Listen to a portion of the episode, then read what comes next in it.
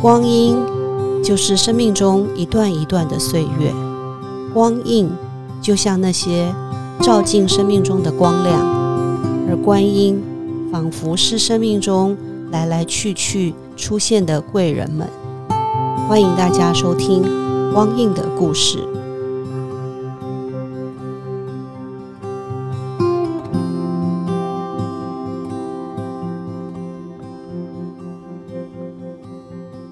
欢迎收听光印的故事啊！今天我们来到节目现场的是一位呃，我最近才认识的一位医师哦。但是在一次的座谈会当中，听到他的分享，觉得很精彩，就迫不及待的邀请他。他是呃亚东医院的精神科主治医师陈俊岭沈医师。那呃陈医师除了是精神科医师这样一个让人听了以后觉得非常赞叹，因为我常常觉得要去辅导一些。呃，身心状况的人其实是很辛苦的。那呃，但是他同时也兼任了两个常务监事啊，一个是跟自然有关的，就是荒野保护协会；另外一个是呃台湾园艺辅助治疗协会哈。那这两个协会听起来就很有趣，跟他的工作可能也有一点关联。那我们今天就邀请他来跟我们分享这个部分哈。呃，欢迎陈医师。是顾老师好，各位听众大家好，我是陈志玲。我比较好奇的哦，其实因为我们常接触到一些做智商辅导的人，比较少碰到精神科医师。那我自己曾经有过一个比较惊恐的经验，是我到医院去看一个精神科的一个病人，然后一进去之后就是全副武装，全部都要那个检查，然后进去就门啊锁好几道，那个让我印象非常深刻。所以我想先问问看陈医师在。担任这样的一个工作的时候，您的一些经验还有为什么您会走到这里，走到这条路上？是是。诶，如果从这样来讲，其实我们应该先讲说这整个大的领域哈。如果以现在的名称，我们叫做心理卫生或者心理健康哈，mental health 的这个大领域，呃，工作其实也很多层次。嗯嗯。好，所以从我们如果一般说健康还是一个像一环一环的这样的话，最贴近我们自身的可能是你如果有一些呃情绪上的困扰啊，生活上的困扰。我们可能先从好朋友的支持开始，嗯嗯，那真的稍微有点状况，觉得说，哎，我好像要问一下专家意见，而不要只是好像家人朋友哦，就是凭直觉道听途说这样子。还有 Google，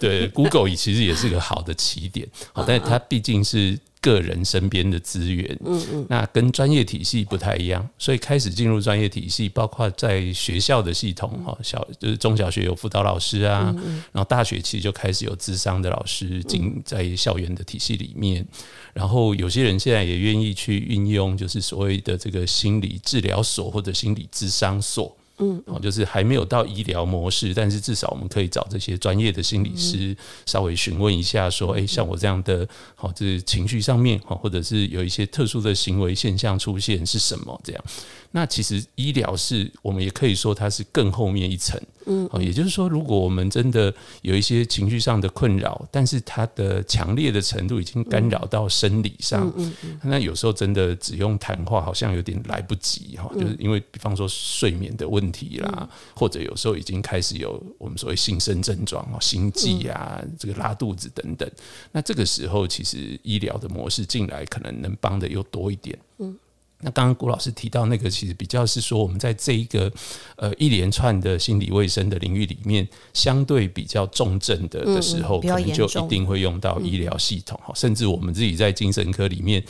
医医院里面也有比较轻的跟比较紧急的哈，有时候严重但是不紧急，有时候是紧急但是不严重，所以其实它是一个很长的光谱，那只是说。过去哈，大家对精神医疗，因为我们有点像，对，就是我们有点像是战斗的最后一线的哈，所以严重的最后一定得靠医疗帮忙，可是。结果大家就以为我们只有在处理，好像状况很不好。其实，即使我们在医院轻的，从来问一些生活习惯的问题、睡眠障碍，稍微中间一点焦虑症、忧郁症，哈，到刚刚呃郭老师提的那个，也也蛮有可能是遇到，对，就是所谓的视觉失调啊，哈，严重躁症正在发作的时候等等，那个当然也占一部分。那其实整个心理卫生的工作是非常宽广的，嗯，对。那您是主要负责哪一部分？我们从受训会碰到。呃，是我们精神科呃最最主要的差别，因为我们是医学系哈，哦，毕业的时候，比方说我要走内外妇儿，还是走精神科，还是这个眼科、耳鼻喉科等等，是在我们毕业的时候去找工作去 apply 受训。那相对的，如果是心理系啊、智商相关的学系，就是走心理师 OK 就不直接接受医疗训练。好、那呃，我自己是对心灵一直很有兴趣哈、所以等于说在。毕业的时候，那时候刚好就是有选有一一，我们也是在 apply 工作了，就我们也选，然后有时候太热门的科也没选上啊，等有等。听 听别的医生讲过，这对对对，他说这个信海浮沉，啊，是对，就是说你想走的跟人家在挑的有很多的组合，那我觉得还蛮幸运，有挑到我有兴趣的科别，所以就这样一路就走精神科上来。那我们受训之处是都要受训的 OK，所以所以是不是有点像是呃，您学的是医学的系统，是但你选择了一个跟心灵比较靠近的，对，就精神医学本身就是医学院里面最跟心理有关的，对。那为什么会走到这里？就是呃，您喜欢心灵的嘛，但是你为什么不是从那个心理的部分，啊而是是从医学？还是其实到了后来才发现？嗯，考大学的时候，其实心理系也有列入考量啦。然后还包括我那时候其实本来对研究动物生态，哎，比较属于那个有个领域叫动物行为学哈，或者是比较是动物的这个呃，就不是。研究它的构造而已，哈它的一个行为模式等等的，其实我都曾经列入考虑。那但是后来也就考着考着念了医学系，就也不小心分数考太高，就把一个专业学好了以后，哎、又想说跟我自己真的有兴趣的领域还可以做一点连接。对，那您这些年做这样的一个工作，就像刚刚提到的，它是一个光谱嘛，所以有的轻，有的重。那轻的部分，我想比较单纯一点，就是比如说失眠啦，或者是一些呃比较不严重的身心状况，通常我们就是药物嘛。那如果比较遇到严重的呢？嗯哼，您在处置的时候，或者是会不会受到一些呃，因为有些我们知道医生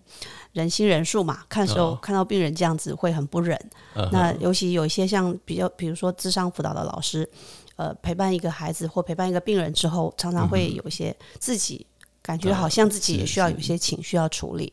那呃，一一般的医生是病人可能重症急症看了会不忍心，那您看到的是精神上面的没有办法碰。没有办法去解决或处理的，嗯您当时或者遇到这种情况，会用什么样的心境去调试？我觉得其实这是一个很很有趣而且重要，是因为真的在我们的训练过程里面，非常多人问说：“哎、那你每天要听那么多负面的、负能量的哈？”所以训练专业训练本身，其实最重要一件事就是在帮我们学会怎么照顾自己，去面对这些负能量。这样，那相对的，同样，比方说我们医学系其他的同学，他可能要去处理的是急诊，对，好，那那个刀光剑影啊，血流成河啊，这样哈，讲的比较夸张一点，这样那个也需要去适应。嗯那我觉得有一个很重要的心态是说，在我们学习的过程中，知识在帮助我们了解到他的问题，我们怎么去拆解开。嗯，因为很多时候我们在呃生活上遇到别人。哦，正在受难，我们那好朋友嘛，我，就是跟着他一起觉得很难过，我们要失恋了啊，这对方多么不好，怎么会没有看到你的好等等。其实你真的如果把问题听清楚，通常也会知道说两个人为什么不和，也是其来有自。嗯，好，或者是很多我们会遇到苦难，有时候真的是运气不好，有时候是我们自己处理事情的时候太急了点，或者是太太。等太久了，等等，有很多各种的可能性。但是我觉得精神医学、心理学这一块很有趣的，就是说他在帮我们看懂人世间的很多事情。然后因为看别人怎么跌倒，所以我觉得也有一种在反思自己的生活这样子的过程。那真的去理解一个苦难的来龙去脉。会比起单纯在在那个瞬间只是去感受他的痛苦是不太一样，所以其实我们在专业上常讲同理心，而不是同情心，就是这个原因。如果我只看到苦难哦，那就很难过；但如果我看到苦难背后的来龙去脉，其实那个理解会会不太一样。我我们当然还是希望人生不要那么苦哈，但是会不太一样。这有点像我们在佛教里面常在讲说，那个你知道苦，然后体会到苦，其实这样是不够的。你还要找到苦的原因，然后才有办法去对应或者去对治它。那呃，您有没有遇到就是像我们的人生，就是我们常常会碰到那么多的。其他的生命的困顿啊，或者是困苦，那呃，旁观的人可能知道原因是什么，可是当事人陷溺其中。嗯，我们有时候会碰到学生，就是一直绕着圈子。你有没有遇过这样的病人？呃，是。您会怎么去分享，或者是支持他们走走出那个历程？呃，我们其实还蛮常遇到，就是。我我举一个比较粗浅的比喻哦，比方说我们其实，在处理所谓的忧郁症，嗯嗯，那当然来的时候是我们叫症状学哦，比方说他情绪低落，然后会这个吃吃不下，哦，然后体重甚至这两个月掉了好几公斤，睡不好，那甚至开始有一些负面的念头，好，纯粹这个症状，有时候我们要去跟他谈问清楚什么来龙去脉，真的也得时间，真的很严重，有时候。哭着哭着，那个时间就过去了，也根本还没讲到到底是怎么，而且可能会一直重复，嘿，然后一直在抱怨别人，然后我们只听到一堆对别人的抱怨，也搞不清楚事情的来源，这样。那真的在严重的时候，当然我们因为我们自己是医师的身份，哈，就真的会觉得说啊，适度使用药物，先让他吃饱睡好，嗯嗯，人比较平静下来了，好，但是的确还没解决到问题，哎，那我们就来谈一谈，好，那个背后到底是怎么发生的。那有的时候谈着谈着，他这一次的苦难哈，就是时间也改变了，然后他吃饱睡好，看事情也比较宽广了，然后稍微解决了，结果忧郁症就这样过去，好，那他就把药就停掉，也没事了，这样子的也有哈，哎，过不了几个月又来了，好，那。其实我们就会看到比方感情的事情啊，或者人际关系的事情，或者他自己在呃事业上面的选择，你就会发现，比方我我举比较事业型的，就是明明前面是弄得太累倒下去了，这次好不容易弄好，他弄着弄着又把自己搞太忙，嗯，然后很有趣，就是我们人都有一个执着，就是你跟他谈说，哎，你的身体好像在告诉你，你不太适合那么拼，他可能就会觉得说，那为什么哦哪个？企业大佬可以，那个什么名人可以哈，然后就于是又冲冲冲冲到不行了哈，然后又发发生，那就这样要两次三次，好到到某一天，有些人真的就会开始有个领悟。但是我们诶，我其实还蛮喜欢佛教的有一个那个词哈，希望我没有误解太多，就是那个无名啊，哎，就是那人的那个真的就纠结在一个他他。没有办法去摆脱的那种，那但是我我觉得我们做久了，慢慢比较，因为看过说啊，有人是痛苦了五次才才看破，有人是痛苦了三次就看破，所以有那么一点点觉得说啊，就陪他哦，总是会有个几次机会看看这样子，嘿，我觉得有一点这样子的一个历练。照您这样讲的话，其实是经过一些治疗，确实会可以好转。因为有时候，呃，我有遇到一些学生，他们如果呃被怀疑说有可能有一些症状，他们通常都不愿意去看医生。嗯，他就觉得说，如果被定义了，好像一辈子都离不开这个情况，然后都要一直持续的吃药。所以大家对于自己生病这个精神上面的疾症呃疾病的时候，会有一些很负面的排斥。真的，真的。您也会碰到这样子的，呃，这个传统中真的是很严重的一个屏障。好，那但这些年是慢慢的改变很多，嗯，所以我们还是鼓励大家哈。我我可以了解说，大家对于精神医疗的确还很多的顾虑。嗯，那现在因为专业的资源真的多了，就即使你一开始觉得说不太敢一下子就跑来医院看，我也是鼓励大家，就是说可以先从心理师或者你先从学校的辅导老师先接触起。嗯哼，那。先知道心理卫生的整个概念，因为我想对很多人来讲，对这块真的是陌生的。是好，那当然老师跟你谈一谈以后，觉得说，哎，你这个可能真的要再找稍微专业一点。那你也比较有个心理准备，是不是要评估？哈，然后如果心理师跟你说，哎，你这个身心症状真的很多，要不要适度的用一些药物帮忙？要不要找医师？好像整个过程帮你去适应，我觉得这个还是蛮符合人性的啦。嗯，会比起一下子好像，虽然我们是这个最后的国防重线这样哈，但是大家好像一直来一起就到这里来的话，压力真的很大的话，可以前面有一些先探听适应的过程。这是跟东西文化有点。有点关系啊？其实东方呃，就是西方也有有过程它也是一个过程。那东方呃，我觉得那个是个习惯，东方一下子就跑去求神拜佛的也很多嗯哈、那反过来，你说对于一般民众，你你突然找一个人要去求神拜佛，如果不是他的宗教信仰，他一样有个屏障嘛。嗯对，我觉得那个跟真的个人的家庭还有文化的习惯是息息相关嗯的。对，那您在从事这些工作的时候，可不可以跟我嗯们分享一下您自己的一些，比如说印象比较深刻啊，或者是觉得呃对您的生命来讲嗯比较有感受的一些经验？嗯哼我我自己觉得感触比较多的，其实还是在所谓忧郁症跟焦虑症的这一块，好、就是呃。撇开少数是体质性真的就是很敏感的人的话，大部分真的是压力累积到过头了，哦，就真的累积到一开始会有一些迹象，开始觉得哎、睡眠有点好、不太容易入睡，然后或者是开始有一些事情比较紧张，那但是我们通常会不知所指哦，就是忙，但是又觉得很累，但是又不太敢放手。嗯嗯，那等到真的发生一些症状的时候来，我我们其实常在在专业上我们叫隔绝压力源。我觉得他一开始，包括很多身体的疾病也一样，如果你被什么东西弄生病，但那个东西要先隔开嘛，所以先隔绝这个压力源或者病源之后，诶，有些人就好一点。嗯，但是真的就会看到很多人放不下，或者好不容易弄好了又回去啊，又执着在原来的事情上面，所以比较有一种，我我我们在受训的过程，我觉得有一个很好的是说，怎么去呃反思啊，去反观。就我们在想别人的时候，其实常常我们的督导其实希望我们看到我们自己怎么去感受它。那那个是一个自己关照自己的过程。那久而久之也会养成习惯，就我们在关照自己，我有没有在制作什么事，我有没有犯跟他类似的哦这个状状况哦，那甚至都是执着，只是我执着不一样。那那我要不要也想一下等等？这个我觉得对生命是一个很重要的启发，就我们比较会去提前看到自己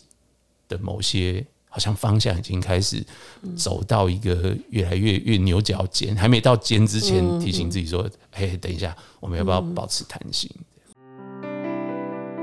大家好，我是精神科医师陈俊霖，您现在收听的是《光印的故事》，让我们一起来维护心灵以及生态的健全。我我这样听下来，我觉得陈医师对于您现在所做的这工作是又有热情。然后又知道怎么去做调试，然后呃也很多的体会跟自我的觉察跟整理。那您觉得您这辈子哈会一直往这个方向走吗？因为我们有时候会碰到一些医师会跟我们说啊，我年纪到了，我就要退休，因为这个路实在走得太辛苦了。但是我我这样听下来，我觉得您好像也把这件事不只是工作，把它当做一种生命的置业。嗯，OK，嗯，呃，不过从这个角度来讲，嗯，我我其实是在一直在转型的，嗯嗯，就说大的领域当然还是心理卫生这一块。那你说热情吗？呃，老实说，就说其实现在这个台湾的的医疗制度，我觉得对某些业务是非常不利的啦。包括我们近年，比方说，呃，比方精神疾病的患者，其实除了好像我们应该提供很多温暖的的这个资源之外，有时候某个明确的制度是需要的。啊，嘿，但是其实这个我觉得有时候就是呃，我讲的比较抽象，就左派跟右派的观点会差距太大，但是其实没有照顾到实务工作者真正需要去解决的问题，所以其实我觉得某一些业务，因因为整个精神医学的领域真的非常大。哦，就除了刚刚讲急性病房，那门诊这种忧郁、焦虑、睡眠的问题的也占很多，然后也有儿童、青少年的工作。其实我们刚刚讲的又不完全相等，然后也有做鉴定的，好司法比较特殊的刑案的鉴定。其实我们的领域是非常非常的复杂，是听起来非常非常的好像这个社会上有很多事情都跟你们有关。应该说，其实人心是现偏代的，这是现代人的生活状态里头，对，好像现在的往这个方向的需求会越来越大。现在的呃，一方面是心理学，毕竟就是人的科学，嗯，所以你如果真的把广义的心理学放在每个领域，一定都有事情可以研究，嗯，那只是说，当它变成一个业务，变成一个呃社会上需要医疗一起帮忙的时候，当然在医院别科也不管，那就跑到精神科来了，这样，那但是牵涉的就会差别很大，好，比方我们要处理药酒瘾。那药引有法规的规定，哎，酒瘾相对因为酒精没有违法嘛，除非他酒驾，所以光法规的限制就完全不一样。嗯，然后有司法鉴定的，然后病患里面，呃，我我我得先声明，就不是哪个疾病一定不好。我们也有看过，就是诊断是视觉失调，但是超级彬彬有礼，他只是幻觉很吵而已，他人是很和善。也有就是焦虑、忧郁，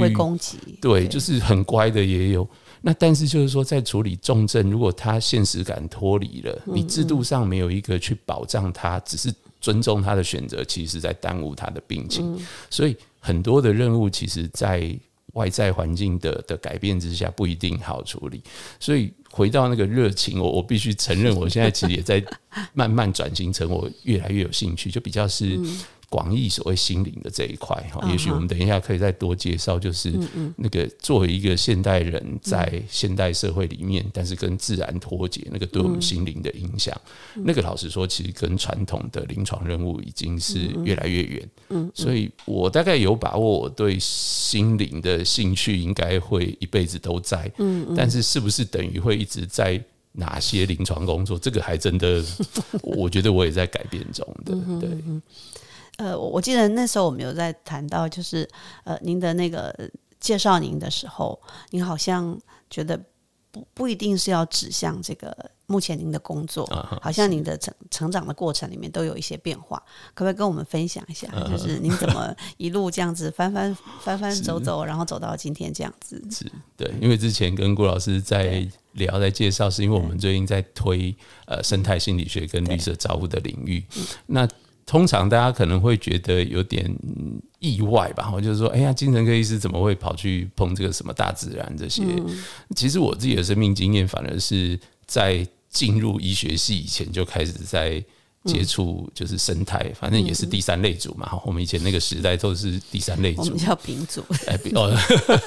我们更大，不要泄露这个年纪更早一点。对，但是都是学生物学的这一块。那大学的时候，呃，就还没有考医学系，我就开始跟一些我我们第三类组很多同学，真的就是走生态方面，嗯，森林系啊、动物系啊，呃，这这一类的，所以。我因为有这样的兴趣，其实跟他们都一直还是有一些联络，或者陪他们一起去出野外，我们就趁机玩这样。那到呃，我我都常这样开玩笑说，我是在还没考上医师执照之前，就先当上荒野的解说员哈。所以其实自然这一块的，对，就是在我大六那一年，荒野保护协会成立啊，所以我是那个时候就已经元老，算创会的会员之一，对，嗯嗯。所以这个时候，自然的底其实不比医学浅嘛。嗯，只是说，因为毕竟我们入社会以后，还是有一个主要的工作，所以好像。精神科医师的这个生涯，还是在我的生命主轴中占非常大的比重。嗯，但几乎就是公余的时间，就是跟自然这一块都是一直没有断过的。嗯那也因为这样，后来找到绿色照护、生态心理学这个领域，能够比较把自己的兴趣跟专业有一点跨领域结合。对，其实我是觉得对我而言是蛮幸运的。嗯，哦，很多时候我们找到的工作也不一定是自己真的最有兴趣的。所以这些绿色照护，或者是回到大自然，像不像是像我们节目讲光影，就是光，像是那道光照进你的生命，对你有一些呃，除了原来就很喜欢，然后再结合之后，变成您往后呃想要更深刻去发展的东西。是。我觉得在用如果用那个光印这一个这个意象的话，哈，因为我们进去当住院医师，大概心里有个底，说接下来要这个 受苦受难四年这样，因为要值班啊，然后工作量很大哈，大家都都有个指望，说就是好好的学好功夫以后，等过了四年考上专科，哎，那就好像比较海阔天空一点。嗯，哎，就我在那个住院医师的受训的期间就。看到，因为学住院医师要读很多东西，然后要报告嘛，老师要叫你说，哎，你要整理一下，然后要写一些报告出来跟大家分享。那个时候开始看到国外在做荒野治疗，所以真的是有一个很像那个光投进来说，哎，我我必须对，就是说我必须搁置的事，其实是人家已经在做的，而且把它结合起来，好像。我学的功夫不是就是为了糊口饭吃，我我真正喜欢的东西从此就消失不见。哎，其实国外是开始有人把它串联在一起。嗯哼哼，对。所以那个那个连接产生之后，对您的工作就会开始有一个不一样的走向。有有有，就是那个光，那那个光真的，那那个时候很遥远，但是真的就是看到说，哎呦，国外真的有人这样做，那个遥远的光是在的。嗯，对。因为我这呃，我这阵子眼睛去做了白内障的手术，所以每隔一段时间就要回去复诊啊。那有时候看到，像我上个礼拜排到六十九号，看到下午两点，然后这医生每天就是对着一病人一个一个进来，有的讲的多，有的讲的少。那呃，很难想象哎。我觉得您在做这个做这些工作的时候，会不会有那种什么时候才看完那种感觉？这个就是只每天每天，这个我们临床工作上我觉得很有趣。我必须说，我也很佩服我某一些同仁哈。其实很多医师真的是非常非常呃，应该怎么讲，牺牲奉献。嗯，就是你这样想，比方说一个早上医师到底应该看多少人？嗯，好，那我们先这样好，以台湾的标准，大概看个四五十个都得看。嗯，然后超过时间。那病人来又会想要跟他加好，就是如果稍微有点名气，病人又要来加好，那到底加还是不加？嗯，加了就是继续累，然后有时候病人还会抱怨什么啊，怎么看那么慢啊？这样，那不加嘛，又会被觉得说怎么这么没有，然后就不够善良这样子。那我觉得他其实是一个很难的。那有些是真的非常牺牲，就是我我觉得甚至就是说不顾自己的身体的啦。嗯，就是加号看很晚，真的服务很多的病人。那也有很严格的医生。那我自己我觉得也是在拿捏，就是说以前年轻的时候，真的就是加号看很晚。我也曾经夜诊看到那个隔了一天过了十二点，哈，然后电脑不能用，就是我看着看着发现电脑为什么当了这样子。原来，因为你隔天就不能开前一天的医令，嘿，就是不知不觉就看到隔一隔过了午夜。你们夜诊是几点开始看？呃，那时候是六点开始看，六点那是早年看到十二点。对对，曾经发生过。那后来一方面我们自己还是觉得体力有差，随着年龄体力有差，然后加上就是说这个制度上面其实现在也比较就是好。体制上也开始在谈所谓的合理门诊量了，就不希望医师你再怎么有名不要看太多。那这当然有很多制度上面的考量，所以我我自己是比较慢慢就是觉得说啊，我我能帮多少就尽力而为就好。嗯嗯，比较我我比如说我真的没有我那些其他同仁们那么牺牲奉献，开始觉得说我就把手边的顾好，嗯，也不要多，但是反而是想要空出一点点时间来做比较。从我们的专业，这要比较公共卫生。如果真的环境的改善对大家的健康有帮助，虽然没有个别的病人是挂号，但是大多数的人因此而受益的这样的事情，我我觉得也许我可以试着开始做一些，对。听起来有点像我们在金山医院碰到的一些，就是呃，早期因为黄山坚院长的关系，所以金山医院花很多时间去做一些安宁的居家照顾。那后来呃，谭院长来的时候，他就说：“哎，你你一个一个的病人去居家照顾很重要，可是如果我们可以再往前一点点去做健康促进，然后让更多的人后面的卧床时间缩短，那其实是一个更前置的一个作业。没错没错，所以感觉好像呃可以。”不是完全的把医生局限在这个诊间，然后能够让医生可以开拓更多让人们健康的方式。是是，对。刚刚这样听下来，我一直真的觉得做医生这样一个助人工作者哈，其实要需要很多的自我照顾。那刚刚陈医师也提到您的一些不同的兴趣所以下一个单元我想就请教您来谈谈您的自我照顾跟这个所谓的。呃，两个常务监事所做的事情，然后跟我们刚刚提到的，把健康这件事往前推，可以做哪些事情？好，那我们今天就先访问到这边，谢谢陈医师。好，谢谢大家，谢谢郭老师。